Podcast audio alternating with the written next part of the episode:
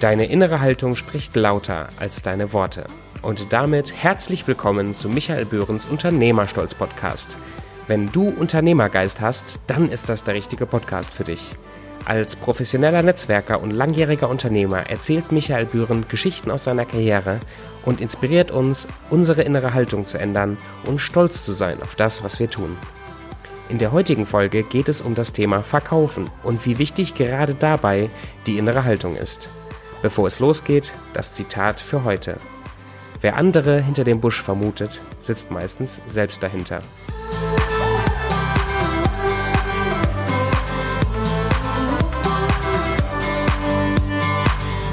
Hallo und willkommen zurück.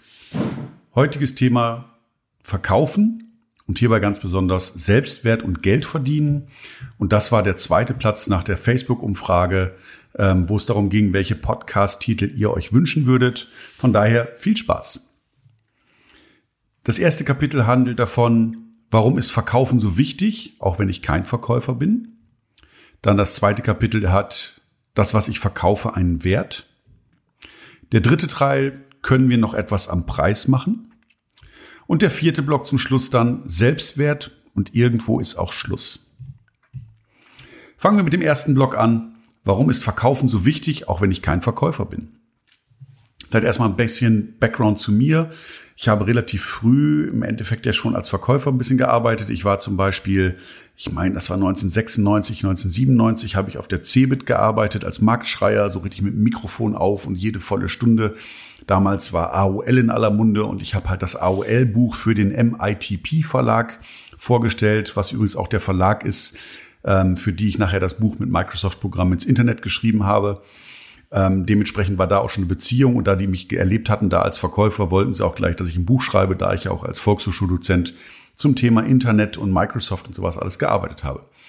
Ja, was habe ich noch gemacht? Ich habe Kopierer verkauft, kann sagen, dass ich da einige Verkäuferlehrgänge besucht habe und wirklich auch viel drüber gelesen habe, mich entwickelt habe, Büromöbel verkauft und natürlich auch später in der Softwareentwicklung Produkte, Dienstleistungen im Endeffekt verkaufen dürfen, so dass ich da zumindest auch vom Background her ein bisschen Erfahrung habe, was Verkaufen angeht. Ähm, ich habe auch ein nicht so schönes Erlebnis. Das war auch eins meiner ersteren Erlebnisse äh, mit dem Thema Verkaufen. Und zwar geht das ganz weit in meine Kindheit zurück. Da war ich vielleicht neun Jahre alt, zehn Jahre alt. Und ich erinnere mich noch genau, wie ich auf dem Spielplatz war.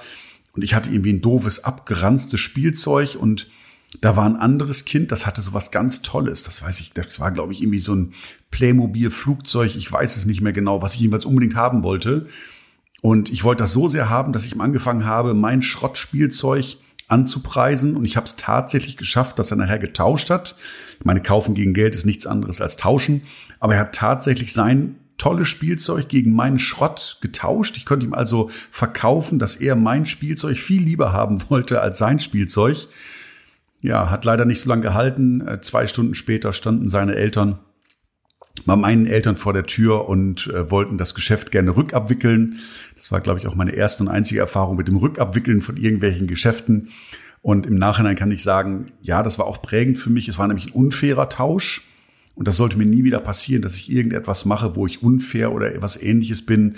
Und ich glaube, das ist ein wichtiger Punkt, dass man von den Werten her auch, wenn ich vom Wert rede, nicht auch, auch nicht über Wert verkaufe. Denn das passt auch nicht. Also ich denke, wenn das irgendwo in der Mitte ist, die Dosis macht das Gift, dann ist das an der richtigen Stelle. Aber hier gleich die erste provokante Frage an dich. Verkaufen nur Verkäufer etwas? Oder verkaufen wir alle etwas? Und ich weiß, dass die Wahrnehmung bei einigen manchmal nicht so ist, aber ich gebe mal so ein Beispiel, wo ich mich auch verkaufe und wo jeder normale Mensch sich auch ein Stück weit verkauft, nämlich bei einem Bewerbungsgespräch. Sowohl wenn ich den Job haben möchte, als auch wenn ich als Firma als Beispiel einen Mitarbeiter unbedingt haben möchte, dann verkaufe ich etwas. In dem Moment verkaufe ich entweder mich als Bewerber oder ich verkaufe als Unternehmer, wie toll meine Firma ist und wenn ich diesen Mitarbeiter unbedingt haben möchte. Wenn ich eine Wohnung mieten möchte, verkaufe ich mich auch. Oder wenn ich ein Auto verkaufe oder auch wenn ich es kaufen möchte, verkaufe verkaufe ich. Und ich glaube, die Situation, in der jeder schon einmal war, und das ist für mich die höchste Kunst des Verkaufens, ist beim Flirten und beim Daten. Im Endeffekt verkaufe ich permanent mich selber und versuche dem anderen klarzumachen, dass ich einen tollen Wert habe und dass er mich unbedingt oder sie mich unbedingt haben möchte. Also wenn du das nächste Mal beim Date bist, denk dran, du verkaufst dich gerade. Und wenn dann was draus wird, dann verkauft man sich auch schon wieder ein Stück bei seinen Schwiegereltern, damit die einen mögen, weil wenn die einen nicht mögen, wird alles immer ein bisschen schwieriger. Oder als Unternehmer auch, wenn ich irgendwann meine Firma verkaufe oder eine Firma kaufen möchte, auch dann kaufe oder verkaufe ich schon wieder. Von daher glaube ich ganz spannend zu sehen, im Grunde genommen ist jeder ein Verkäufer. Nur vielleicht nehmen wir es nicht immer so ganz bewusst wahr, dass wir gerade etwas tun, was mit dem Verkaufen zu tun hat. Aber spätestens beim Beispiel Flirten und Daten dürfte jedem bewusst werden, dass man sich auch hier selber verkauft. Und vielleicht haben manchmal gute Verkäufer auch gute Karten. Zweitens, hat das, was ich verkaufe, einen Wert? Und ähm, da fange ich gerne auch wieder an. Das fängt nämlich tatsächlich mit deinem Selbstwert an. Und das hängt damit zusammen, wie sieht man sich selber? Nimmt man sich selber wahr? als etwas Tolles oder nimmt man sich selber als etwas nicht so Tolles wahr? Und von daher gleich die Frage, schaue ich mehr auf meine Schwächen oder schaue ich mehr auf meine Stärken? Originellerweise hat jeder Mensch Schwächen und Stärken. Die Frage ist nur, wo ich meinen Fokus hinlege. Und wenn mein Fokus auf meinen Schwächen ist, dann ist mein Selbstwert meistens geringer. Und wenn ich auf das schaue, was ich gut kann, dann ist mein Selbstwert stärker. Und wenn ich jemand bin, der nur auf das kann, was er toll kann, dann ist er auch schon ein bisschen blind. Das ist dann schon die völlig falsche Richtung. Also auch hier gilt wieder, die Dosis macht das Gift. Aber im Grunde genommen sich seiner Stärken bewusst sein und Stärken stärken. Dann kann man sich die Frage selber stellen, stifte ich einen Nutzen? Das hat ja auch was mit Wert zu tun, wenn ich etwas tue, wo ich einen hohen Nutzen stiften kann. Das kann ganz vielfältig sein, aber einfach nur mal das Bewusstmachen, ich stifte einen Nutzen, das stärkt auch das Selbstwertgefühl. Genauso sieht es aus, wenn ich ein Produkt oder eine Dienstleistung den Wert betrachten möchte. Zum Beispiel kann ich sagen, mein Produkt, meine Dienstleistung spart dir Zeit oder ich spare dir Kosten oder du bekommst für mir ein Expertenwissen oder ein Alleinstellungsmerkmal, was du ohne mich nicht hast. Also wirklich, wenn ich verkaufen möchte, und das hat was mit der Haltung zu tun, dass ich halt mir eine positive Haltung aufbaue und auch das Gefühl eines Wertes reinkomme, dann läuft das nämlich ganz gut. Und wenn ich selber den Wert dann nämlich nicht sehen kann, dann kann ich im Endeffekt ja auch nicht etwas verkaufen, weil wenn ich den Wert nicht drin sehe, wer soll es dann sehen? Und ich gebe hier gerne ein Beispiel ähm, aus meiner Zeit, als ich noch Kopierer verkauft habe. Und ich hatte wirklich gute Ausbildung, wie ich schon erzählt habe. Ich habe viele Trainings besucht. Ich war rhetorisch relativ gut geschult. Und ich war auch gut da drin, Kopierer zu verkaufen. Ich habe auch einige verkauft. Und Irgendwann kam mal ein schlechter Kopierer ins Programm. Und das mag sich total doof anhören. Ich habe die gleichen Fähigkeiten gehabt, ich habe die gleichen Trainings gehabt und plötzlich konnte ich diesen Kopierer nicht verkaufen. Der hat mir sogar noch eine höhere Provision gebracht als andere Kopierer. Aber tatsächlich, weil meine Haltung so war, dass ich dieses Produkt nicht für wertig gehalten habe, habe ich Schwierigkeiten, es zu verkaufen weil für mich auch immer wichtig war, eine langfristige Beziehung zu haben und nicht irgendwie mein Geschäft zu drehen, einfach nur um Geschäft zu machen, sondern wirklich um eine Beziehung zu haben. Vielleicht blieb mir auch ein bisschen im Hinterkopf die Geschichte mit den Eltern, die den Rücktausch abwickeln wollten. Kann sein, dass das bei mir der Punkt ist, aber für mich heißt es aber auch gleich, wenn ich einen Wert habe, dann kann ich das richtig gut verkaufen und wenn es keinen Wert hat, habe ich tatsächlich auch Schwierigkeiten, etwas zu kaufen. Und deswegen ist diese Selbstwertgeschichte und dieses einen Wert erkennen auch so für mich so zentrales Thema. Und ich glaube, wenn die Haltung dazu passt, dann sind wir wirklich an der richtigen Stelle und dann wird es dir automatisch, egal mit oder ohne Trainings, besser fallen, dich oder etwas anderes zu verkaufen, als wenn du nicht von dem Wert überzeugt bist.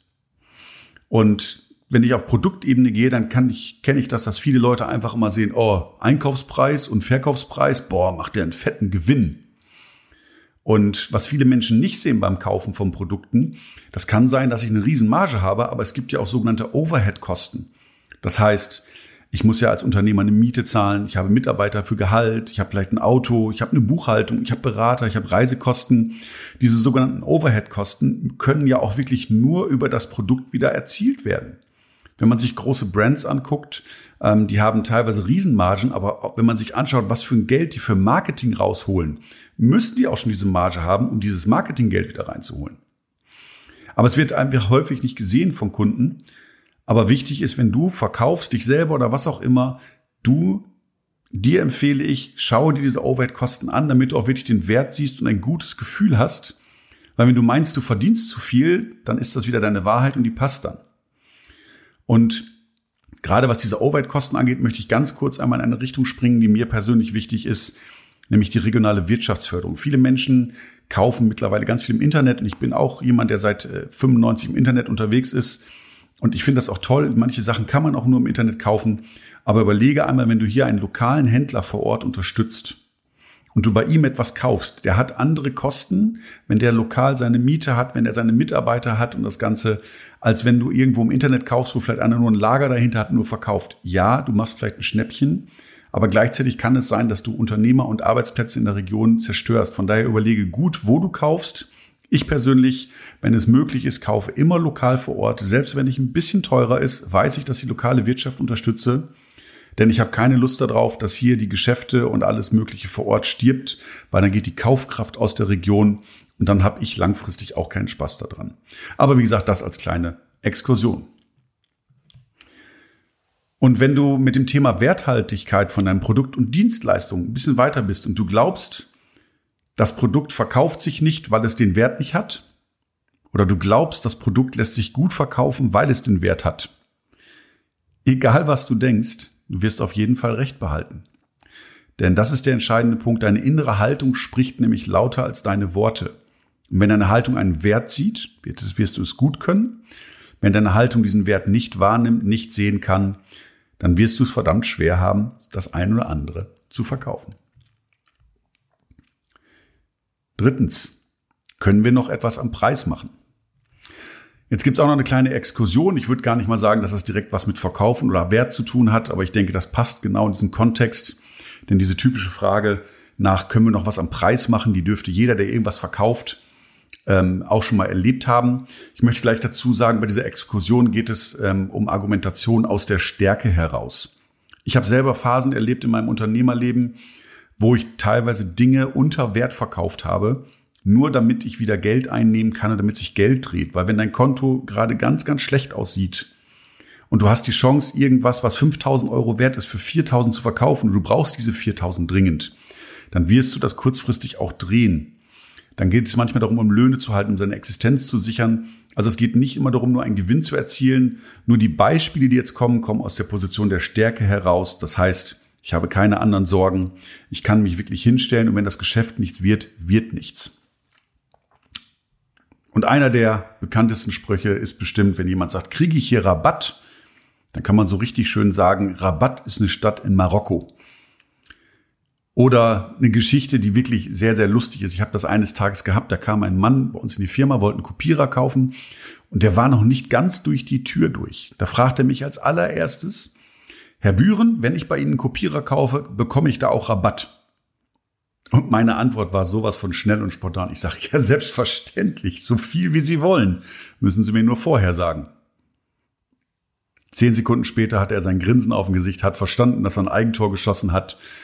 Aber zum Glück ist er an einen netten Verkäufer geraten, denn ich verkaufe nicht überwert und dementsprechend sind wir da unheimlich gut zusammengekommen und es war einfach ein schöner Einschritt zu sagen, ja klar, so viel wie Sie wollen, müssen Sie mir nur vorher sagen. Eine weitere Möglichkeit, um über Geld zu reden, aber es ist schon fast so ein bisschen aus dem Bereich der unverschämten Geschichte. Da muss man schauen, was man für eine Beziehungsebene hat, ob man das bringt. Wenn jemand fragt, können wir was am Preis machen? Ja, selbstverständlich. Ich kann die Nullen bunt anmalen. Und von daher ist manchmal die Frage, dass vielleicht kein Geschäft besser ist als ein schlechtes Geschäft. Aber wo gesagt, das kommt natürlich oder das funktioniert selbstverständlich nur aus der Position der Stärke heraus. Und eine weitere Situation, die ich im Verhandeln habe, und das mag ich eigentlich sehr, sehr gerne, weil das für mich auch eine strategische Geschichte ist. Ähm, nehmen wir die Situation, da möchte einer einen Kopierer kaufen. Der Kopierer soll 2500 Euro kosten. Und dann kommt natürlich, nachdem wir fertig gemacht haben, das Angebot geschrieben haben, stehen wir dann da, wir wollen gleich das Geschäft machen. Und dann fragt er mich natürlich, können wir noch was am Preis machen? Sein Budget ist nicht so groß. Und dann sage ich, ja klar können wir was machen. Passen 1800 Euro besser? Und dann sagt der Kunde, ja, ja klar, total super, Freudestrahlen, freut sich voll gerade, äh, dass er irgendwie 700 Euro mit runtergekriegt hat. Und dann stelle ich als nächstes die Frage, gut, was wollen wir dann weglassen? Und das ist genau der Punkt, weil für mich hat es diesen Wert und der Preisnachlass in meiner inneren Haltung war ausschließlich möglich, wenn ich etwas weglasse. Aber an dem Preis selber war ich nicht bereit, mich zu bewegen. Und was habe ich jetzt hier gemacht von der Haltung her? Ich habe als allererstes einen Preis genannt, den ich so halte, dass ich auch Geld dran verdiene. Ich meine, alles andere macht keinen Sinn. Als er dann nachgefragt hat, habe ich ihn natürlich, das ist ein bisschen unfair, auf eine falsche Fährte gelockt, dementsprechend mit dem anderen Preis mit 1800 Euro. Da freut er sich natürlich, da fühlt man sich schon ein bisschen wie so ein Gewinner. Er ist also in diesem Siegesgefühl und in der Entspannung und denkt so, wow, das war ja einfach. Und dann kommt halt ein Stück weit die Ernüchterung, wenn ich ihm sage, dass wir dann natürlich etwas rausnehmen aus dem Angebot. Und das war natürlich nicht das, was er wollte. Aber im Endeffekt war dann der Matchpunkt auf meiner Seite. Und ja, es hat halt was mit der Haltung zu tun. Wenn ihr glaubt, den Preis, den ihr gemacht habt, der passt, dann passt der auch. Und dann ist es auch nicht so pralle, da immer hin und her zu wechseln. Und wenn ich einen Preis kalkuliere, kann ich auch gleich ganz klar sagen, und das habe ich von meinem Großvater so gelernt, ich ähm, mache lieber öfter mal ein kleines Geschäft als einmal ein richtig dickes, fettes Geschäft. Weil das dicke, fette da verprelle ich meistens jemanden, eventuell kommt er nicht wieder und ich will ja langfristig als Unternehmer meinen Ruf aufbauen oder als Verkäufer oder was auch immer. Wenn einer nachher sagt, boah, der macht faire Preise, der verdient was daran, aber die Preise sind fair, dann passt das. Genauso hat mich der Leitsatz geprägt, äh, bevor ich nichts verdiene, dass man einfach sagt, also Geld wechseln können wir auch bei der Bank. Heißt, wenn jemand genau das bezahlt, was ich dafür bezahlt habe, dann lasse ich das Geschäft sein, weil es keinen Sinn macht. Achtung, Ausnahme, die anfängliche Situation das kann manchmal unternehmerisch entscheidend sein. Oder auch die einzige Grund, wenn ich sagen kann, ich könnte auch mal etwas vom Preis her unter dem Wert verkaufen, ist, wenn ich weiß, dass ich hier ein Prestigeprojekt äh, an Land ziehen kann. Und dann ist der Preis natürlich nicht alles, wenn ich weiß, ich habe diesen einen Kunden gewonnen. Achtung mit der Nummer, dass die denn, dass euch ein Kunde erzählt, er wäre jetzt aber ein Prestigeobjekt und er wird ja so viel Werbung für euch machen. Ähm, lasst euch nicht auf diese Fährte führen, aber wenn ihr für euch entschieden habt, das ist ein Prestigeprojekt, dann geht doch gleich mit dem richtigen Preis an die Sache ran. Ja, Selbstwert und irgendwo ist Schluss. Das vierte Kapitel in dieser Episode. Und da freue ich mich gleich mit einer sehr, sehr schönen Geschichte zu beginnen, die sich tatsächlich so abgespielt hat. Und die hat ganz viel mit Selbstwert und ganz viel mit bis hierhin und nicht weiter zu tun hat. Wir hatten damals einen Kunden, eine große AG hier in Osnabrück, die es mittlerweile auch nicht mehr gibt. Und die haben damals eine riesengroße Möbelbestellung bei uns ähm, abgegeben. Ich glaube 150.000 Euro oder so haben die Möbel bei uns bestellt. Und irgendwann fragte die Einkäuferin mich dann noch, ähm, dass sie sagte, Mensch, ich brauche hier für eine Mitarbeiterin, die ist ein bisschen gehandicapt, brauche ich eine ganz besondere Tastatur, können Sie mir die so besorgen? Und ich sage, ja klar, kann ich gerne machen. Hab diese Tastatur bestellt, nur leider kam diese Tastatur beim Lieferanten nicht. Und nach drei, vier Wochen waren schon mittlerweile rum. Die Tastatur ist immer noch nicht gekommen. Mittlerweile habe ich mit der Einkäuferin äh, jeden Tag telefoniert, weil sie jeden Tag fragte, und wann kommt die Tastatur? Und ich konnte immer sagen, na, ich, sie kommt noch nicht. Und irgendwann eines Tages kam dann eine Avis vom Lieferanten, wo dann drin steht, die Tastatur wird morgen mit DPD oder mit German Pass oder was auch immer zugestellt. Und ich dachte so, wow, jetzt mache ich hier mal richtig Kundenservice. Hab die Einkäuferin von der AG angerufen, und habe gesagt, Mensch, hier die Tastatur, ich habe gesehen, die kommt morgen. Ich pack mir die, sobald die hier ist, packe ich die ins Auto, fahr zu Ihnen und bring Ihnen die. Hab gedacht, jetzt kann ich hier mal wirklich punkten, indem ich Kundenservice mache, indem ich nach vorne gehe. Und dann hat die Einkäuferin mich einfach nur gefragt, ja super, soll ich jetzt irgendwie hier noch einen Teppich ausrollen? Haben Sie noch irgendeinen Musikwunsch, den ich spielen soll? Und ich habe sofort geantwortet, ja, ich hätte total gern die Trietstratsch-Polka. Daraufhin hat die mich am Telefon gefragt, ob ich frech werden wolle. Meine einzige Antwort war, ich habe nicht damit angefangen. Zwei Minuten später waren wir dabei, uns am Telefon wirklich Witze zu erzählen, hat eine ganz tolle Beziehungsebene. Und da war einfach klar in diesem Moment, dass ich hier gerade eine Grenze ziehe. Ob ich es heutzutage noch so spontan machen würde, weiß ich nicht. Damals habe ich es getan. Aber es geht einfach mal darum, auch mal Nein zu sagen oder den Gegenüber zu sagen, bis hierhin und nicht weiter. Denn manche Menschen versuchen einfach so viel immer weiter zu gehen, solange es keinen Widerstand gibt oder solange sie noch ein Stück weiter vorwärts kommen, bohren sie immer weiter, weiter und weiter. Und ich glaube, es war an dieser Stelle einfach mal wichtig zu sagen, so, stopp, hier ist Ende und nicht weiter. Und ich glaube, es ist wichtig, wenn ihr in Verkaufsverhandlungen oder wenn ihr in ähnlichen Situationen seid, überlegt euch, wo eure Grenze ist und dann seid euch selber treu, seid selber zu euch konsequent und sorgt dafür, dass eure Grenze an der Stelle auch bestehen bleibt. Ja, eine typische Situation, die auch was mit Selbstwert zu tun hat natürlich und sehr, über irgendwo ist Schluss, wenn Leute behaupten, dass ihr zu viel, bloß viel verdienen wollt oder dass ihr hier irgendwie für euch persönlich euer Supergeschäft machen wollt. Und der erste Tipp, den ich für euch habe, ist Achtung, jetzt nicht in die Verteidigungshaltung gehen. Denn wenn ein Kunde so etwas zu euch sagt, dann sagt er mal gerade etwas über sich selber und nicht über euch. Und mir fällt an der Stelle mal dieser schöne Spruch ein, den ich auch genau in solchen Momenten denke. Wer andere hinter dem Busch vermutet, sitzt meistens selber dahinter. Das heißt, wenn du dein Produkt und deinen Wert kennst, dann lass dich nicht in die Enge treiben, sondern sei einfach hart. Es sind einfach manchmal auch Methoden, die andere haben. Aber deswegen ist dieses Thema Selbstwert, Wert so entscheidend wichtig, weil wenn du da drin stabil bist, wenn deine Haltung ganz klar ist, können dich solche Dinge nicht ins Boxhorn jagen. Und was man sehr gut machen kann in solchen Situationen, wenn man merkt, dass der andere handeln möchte, dann würde ich persönlich möglichst nie mit dem Preis runtergehen.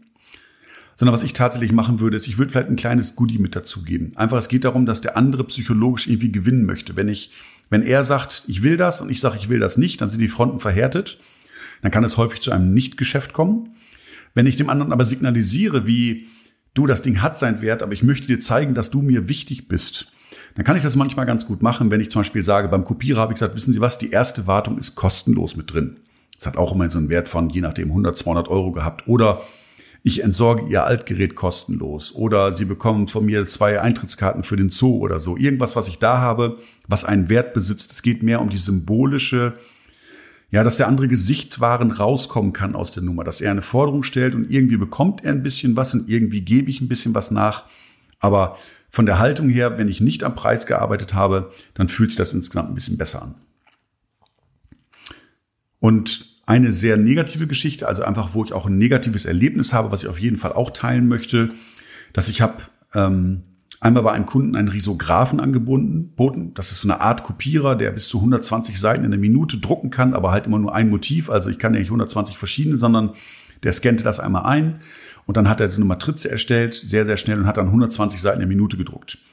Und ich habe dem Kunden ein gutes Angebot gemacht. Das Ding sollte damals, glaube ich, 3000 Euro kosten. Und der Kunde sagte, ja, klasse, er überlegt sich das. Und zwei Tage später hat er sich dagegen entschieden, hat gesagt, nee, will ich nicht. Und dann kam wieder eine Woche später vom Hersteller für uns ähm, ein Angebot rein, dass diese Maschine für 30 Prozent günstiger für mich im Einkauf war. Und ich habe gedacht, boah, super, äh, vielleicht kann ich über den Preis den Kunden jetzt noch gewinnen, indem ich ihm jetzt einfach sage, wow, ich kann dir noch was am Preis machen, wir haben eine Aktion reinbekommen. Ich war total wahrheitsgemäß unterwegs. Lügen kann ich eh nicht. Und dann habe ich den Kunden angerufen, habe ihm einen neuen Preis erzählt und das ist total in die Hose gegangen. Der hat mich am Telefon sowas von zusammengefaltet. Und der ist auf einen Gedanken gekommen, den ich bis dahin noch gar nicht gesehen habe. Denn er ging davon aus, dass ich vorher so einen richtig fetten Gewinn gemacht habe. Und nur weil er Nein gesagt hat, bin ich jetzt überhaupt mit dem Preis runtergegangen. Und das hat mich damals so geschockt, dass jemand das über mich denken kann. Und heute mit einem großen Rückblick weiß ich, das sagt etwas über ihn aus und nicht über mich. Aber es hat mich einfach damals richtig zurückgeschreckt, wie so etwas jemand über mich denken konnte. Ich habe mich nie wieder getraut, da anzurufen. Da war für mich wirklich eine Beziehungsebene verletzt. Und mir war auch klar, dass ich auf der Argumentation nicht mehr rauskomme, weil er sowieso das glauben wollte, was er glauben wollte. Ja, das war es zusammenfassend zum Thema Selbstwert und Verkaufen. Ich hoffe, du konntest etwas mitnehmen. Und ich glaube, es wird auch nochmal klar, warum dieser Podcast Deine innere Haltung ist lauter als deine Worte heißt. Denn wenn eine Haltung zu Dingen klar ist und du dahinter stehst, du die Werthaltigkeit hast, dann verkaufen wir uns genau genommen jeden Tag ein Stück weit. Und wenn wir uns genau zu dem Wert, den wir sind, verkaufen, machen wir, glaube ich, alles richtig. Und ich würde mich riesig freuen, wenn du durch diesen Podcast vielleicht auch eine Stabilität kriegst oder eine gewisse Leichtigkeit in Dingen, die dir vielleicht heute noch schwerfallen. Bis zum nächsten Mal. Tschüss. Hat dir diese Folge gefallen? Dann folge uns doch auf Apple Podcast, Spotify oder deiner Lieblingsplattform. Komm rüber auf unternehmerstolz.de und wenn du Fragen und Anmerkungen hast, dann nimm Kontakt mit Michael auf über Facebook oder Instagram. Bis zur nächsten Folge.